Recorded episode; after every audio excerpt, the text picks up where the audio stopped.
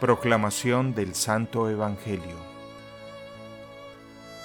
En aquel tiempo se acercó a Jesús la madre de los hijos de Zebedeo junto con ellos y se postró para hacerle una petición.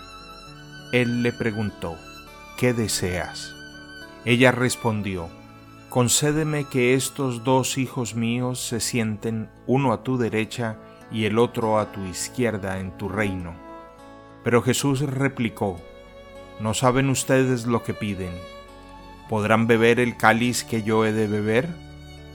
Ellos contestaron, sí podemos. Y él les dijo, beberán mi cáliz, pero eso de sentarse a mi derecha o a mi izquierda no me toca a mí concederlo, es para quien mi Padre lo tiene reservado. Al oír aquello, los otros diez discípulos se indignaron contra los dos hermanos. Pero Jesús los llamó y les dijo, Ya saben que los jefes de los pueblos los tiranizan y que los grandes los oprimen.